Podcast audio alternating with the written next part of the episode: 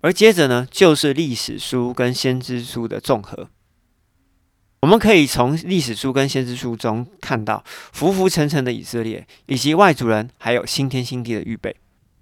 在讲历史书跟先知书之前，我想引用有机化学博士吴真荣牧师曾经讲过的一句话，我觉得很有道理。他说过：“大小先知书总归只有四个字，警告陶七，也就是上帝不断的在警告以色列人。”接着我们继续往下看，这里就会用到历史年表。在西元前大约一千四百年，约书亚与基变人立约，没有按照生命记的警告，需要灭尽迦南七族，使得迦南七族的最后一族人成为以色列勒旁永远的刺。这记载在生命记的第七章以及约书亚记的第十一章。虽然中间经过了四世纪，整个以色列的信仰就是浮浮沉沉。在西元前一千年的时候，上帝依然透过先知拿单对大卫王说：“大卫，你的王权要直到永远。”这记载在萨姆尔记下第七章。但是大卫的儿子所罗门王，大概在西元前九百三十年左右，老年的所罗门王就歪楼了，他去随从他的妻子们去拜外族的偶像。这记载在列王记上的第十一章。于是，我们可以从大卫或所罗门这些共同作者所写出来的诗篇里面知道，诗篇的一百一十八篇里面有提到，匠人所弃的石头，如今已成了房角石。是什么样的匠人呢？也就是以色列专司教导的人，例如说法利赛人，例如说利未人，例如撒都该人，例如祭司，这些人就是匠人。匠人所砌的石头，这个石头是指谁呢？石头就是指基督，所以这句诗篇一百一十八篇的这句话，我们可以另外这样讲：旧约的匠人所砌的石头，如今已经成为新约圣殿的房角石了。那这边的房角石就是指的基督。另外呢，在诗篇的一百三十三篇也有提到，圣灵在旧约的时候以及新约的时候的充满。到底是怎么充满？旧约的时候的充满呢，是指的外在的充满。这种人会有特别有能力，可以显出一些外显的能力。例如火从天降的以利亚，就是属于圣灵的外部浇灌，也包含他的徒弟以丽莎，也都是展现着圣灵外部浇灌的能力。而圣灵的内部充满呢，就是从耶稣复活了之后，吹了一口气，让门徒们重新接受圣灵，那个时候才会有内部的圣灵充满。所以新约的人跟旧约的人，基本上对于圣灵的亲密度其实是不一样的，因为内住的圣灵是住了以后就不走了，而外部的圣灵呢，是来了以后还会再离开。不然的话，在加密山上，以利亚。引了火从天降之后，于是耶喜别要来追杀以利亚先知的时候，以利亚为什么要跑呢？因为圣灵在那个时候已经离开他了。接着我们继续往下看，就提到了刚刚所提到的以利亚，在西元前的八百六十年左右，因为以利亚被耶喜别追杀，一路往南逃，逃到了米甸的西乃山。在西乃山上，上帝对以利亚显现说：“以利亚，你到底在干什么？”以利亚就抱怨了。所有人都被杀死了，只剩下我一个人。可是呢，上帝却对以利亚说：“我还有为以色列人留下七千个未曾向巴利下拜、亲嘴的人。”这个事情记载在列王记上第十九章。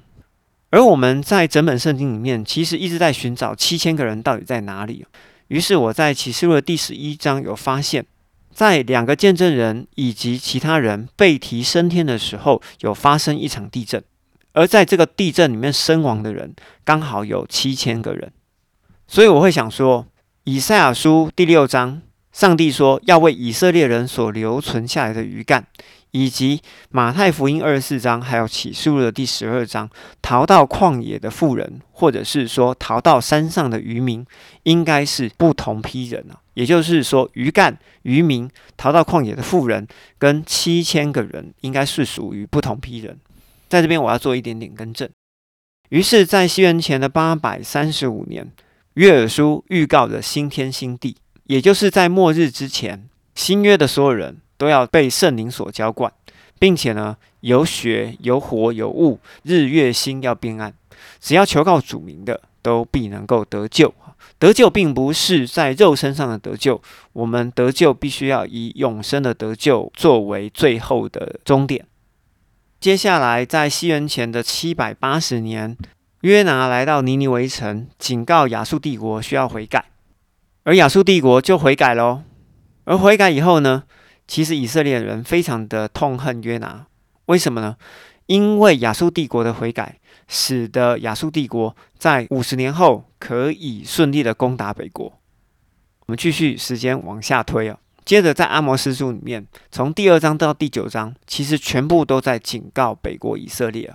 在西元前七百六十年的时候，又过了十年，在七百五十年左右，何西阿已经直接预言了：北国们安心的去死吧。为什么呢？我们从何西阿书里面的几段可以看得到，何西阿说：“上帝要称那不是我子民的为我子民，指的就是外族人；那不蒙爱的为我蒙爱的。”也就是说，原本要被蒙爱的人呢，就要被踢掉；而不蒙爱的呢，要被纳进来。这记载在何西阿书的第一章，以及生命记的三十二章二十一节，并且在何西阿书第六章有提到，上帝要击打迷惑以色列人两天，而在第三天呢，要使他们复原。这代表什么事呢？是代表耶稣要进入坟墓里面两天，第三天要复活吗？其实并不是哦。上帝要击打。其实就是迷惑以色列人两天，也就是从耶稣复活升天之后往后加两千年，而在第三天，也就是两千年之后，也就是新天新地的一千年，要使以色列人再次复原。所以保罗在罗马书的第十一章才会讲：虽然正橄榄树被砍下，接上了野橄榄，但是呢，正橄榄树最终还是会接上。其实就是要连接和西阿书第六章，我们才会看懂罗马书第十一章到底在讲什么。而接着，在西元前的七百二十二年，亚述帝国正式的就把北国以色列给灭绝了。这记载在列王记下的第十八章。而北国又称为始祖，也称为以色列，也称为雅各。这始祖里面的人，因为在亚述帝国里面没有办法坚持自己的血缘。于是十族的所有的血缘就打散在外族人里面，也就是说，可能在你身上，也有可能在我的身上。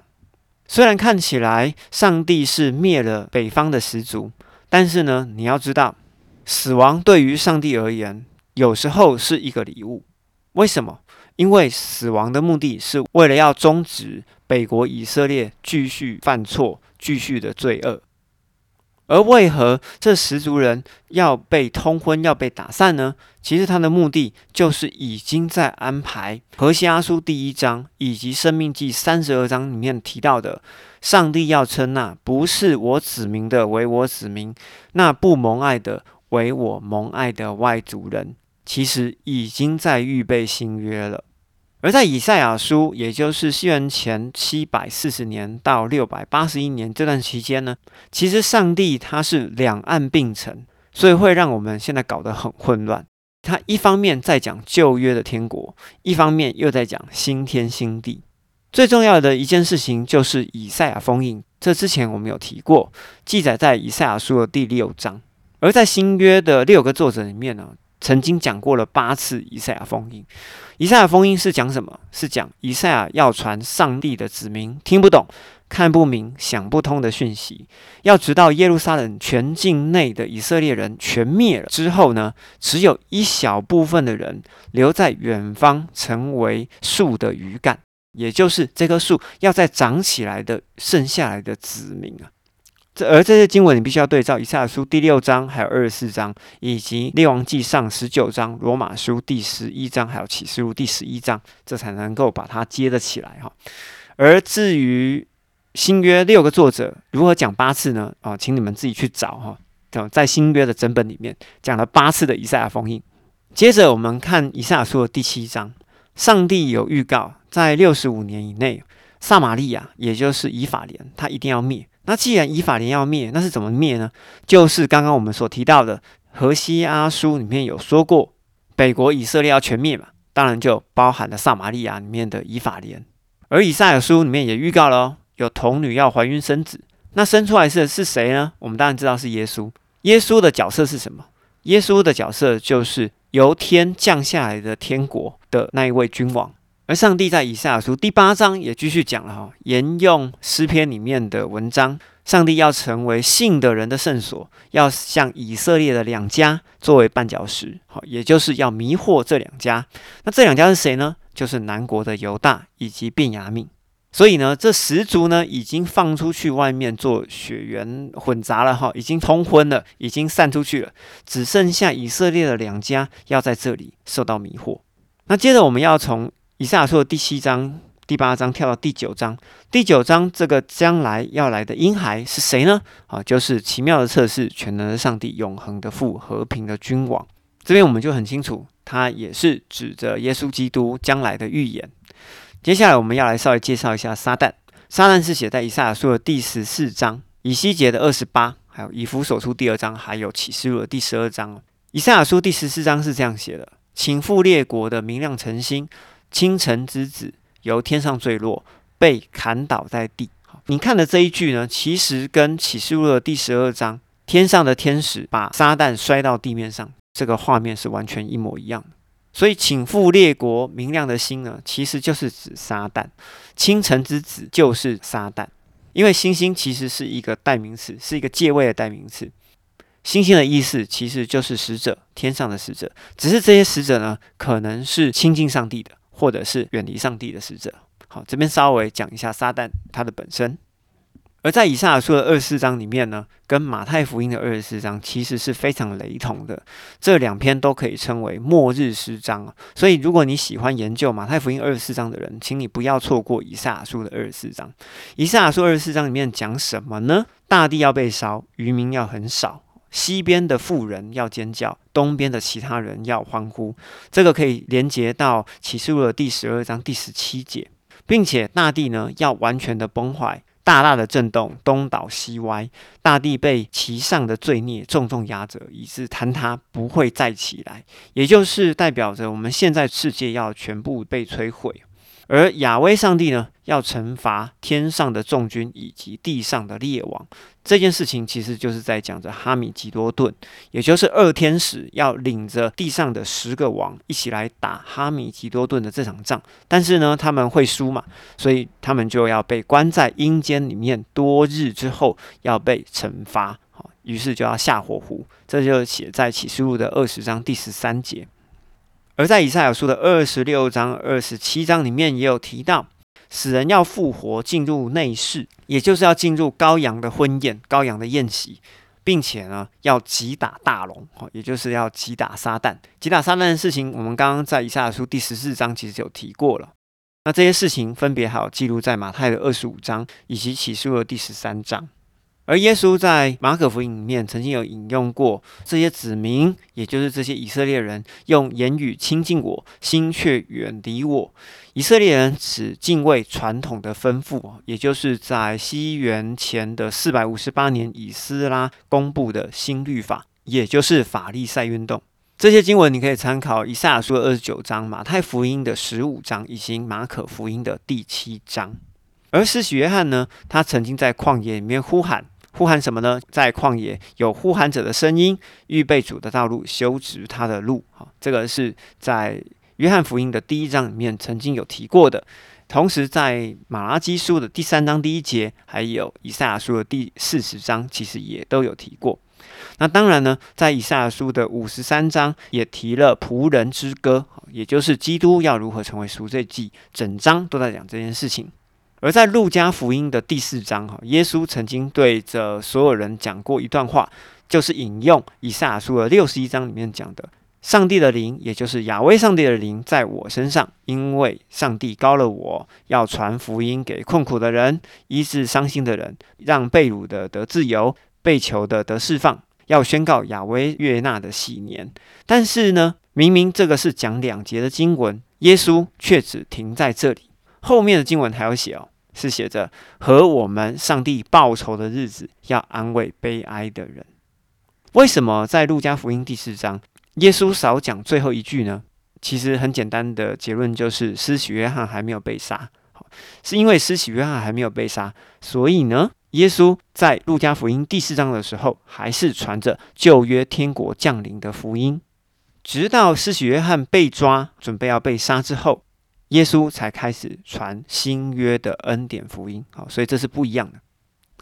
而接下来我们要继续看以赛亚书的六十三章，好，也就是要参考启示录的第十九章第十三节。上帝，或者你要讲耶稣，穿着红色的衣服，由南方的阿拉伯来践踏万民，带来拯救。那南边的阿拉伯来是从哪边来呢？南边的阿拉伯就是米甸的西乃山，也就是出埃及记里面提到的河烈山。那践踏万民呢？到底要践踏谁的民啊？践踏我们吗？还是践踏我们的敌人呢？在那个时候，龙把众国都聚集在这个地方。于是，在这边就有一个哈米吉多顿的大战。那有一部分的人呢，因为去追逃往旷野的妇人，逃往旷野山上的妇人，因为如果再不去救他，就来不及了。所以，耶稣从天而降，会先来到耶路撒冷南部，也就是境外的西乃山，去拯救妇人。哈，也就是犹太最后的两支里面的渔民啊，哈，就剩下来那几个人。因为杀的血流成河嘛，所以耶稣才会穿着红色的衣服从南边的阿拉伯来。这样子了解吗？好，所以耶稣为什么他会是身穿红色的衣服来，并不是耶稣流血啊，不是耶稣流的血，而是之前已经先去救了一批人，而在启示录第十九章后面的那群白马军团，只是在那边摇旗呐喊而已，看耶稣在表演。然后接着我们继续看以赛亚书的六十五章。